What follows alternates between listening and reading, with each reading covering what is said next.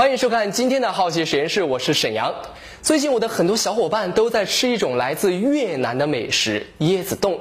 这种椰子冻呢，他们都是通过微信朋友圈代购来的。据说啊，是纯天然、无污染，不添加任何添加剂。越南空运而来，孕妇都能吃椰子冻啊！吃起来是鲜滑可口，看起来是直流口水呀。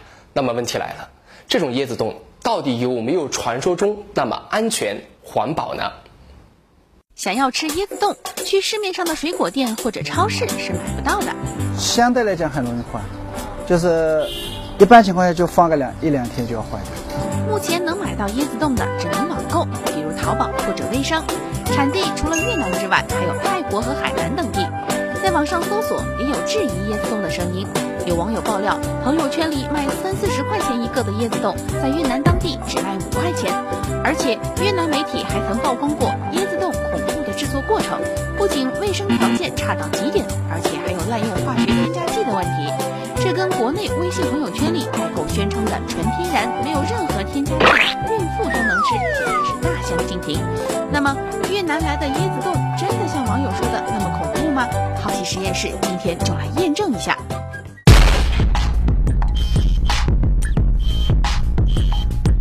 这四个椰子冻就是我们从网上买来的。椰子冻著名的保质期是冷藏两到四天。我们随机网购的椰子冻都是用泡沫箱包装，里面都有保鲜冰袋，全部都在保质期之内，但内部的保鲜情况却各有差异。再来看一下这个椰子冻啊，也是不一样的。它这个椰子冻呢是用真空袋包装的，而这个呢可以看到，就是用保鲜膜随意的裹了一圈啊。而且啊，这里是已经破掉了。那接下来呢，我们就要将这几个椰子冻送去做一个微生物的检测。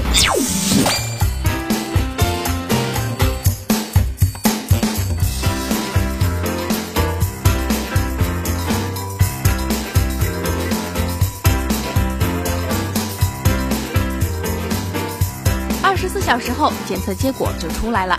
从我们检测的结果来看，那个细菌总数是肯定是超标的。大概在每平方厘米，大概在五到十万左右，肯定是有的。丁医生用市面上销售的果冻食品来做对比，果冻检测出的菌落总数是零，而椰子冻的微生物严重超标。那么跟我们从市场上买来的这种果冻的检测结果来看，那么肯定是不合不合格的一个食品。这里面大概有大肠杆菌、葡萄球菌和枯草芽孢杆菌这三大类肯定是有的。比如说，有一些致病性的大肠杆菌，它能引起腹泻，嗯，引起很强烈的腹泻。比如说，像葡萄球菌，那里面有金黄色葡萄球菌，那么金黄色葡萄球菌，那么可能引起食物中毒。枯草芽孢杆菌，它也能够引起食物中毒，如果过量食用的话。医生说，椰子汁是无菌的，但是打开之后，环境的细菌就会进入。因为椰子冻本身营养丰富，加上没有防腐剂，在运输中车厢温度高，超过二十摄氏度，半小时之内细菌就会繁殖出下一代。那么，除了因为运输和保鲜出现的二次污染问题，椰子冻本身的制作过程到底安不安全呢？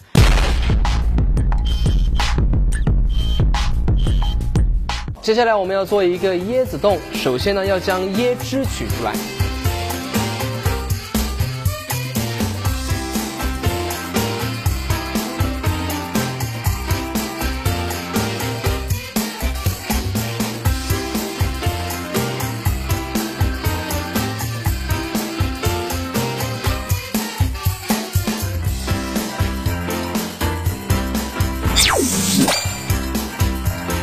然后我们再来检测一下，结果出乎意料，自制的椰子冻细菌也有很多，这到底是为什么呢？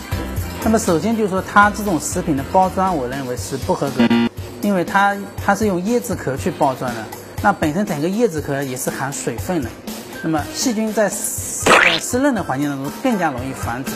要生产卫生合格的椰子冻，必须是在无菌条件下，而且对包装的椰子壳进行杀菌处理。但是现在网购的越南椰子冻基本上都是手工作坊的产品，完全达不到要求。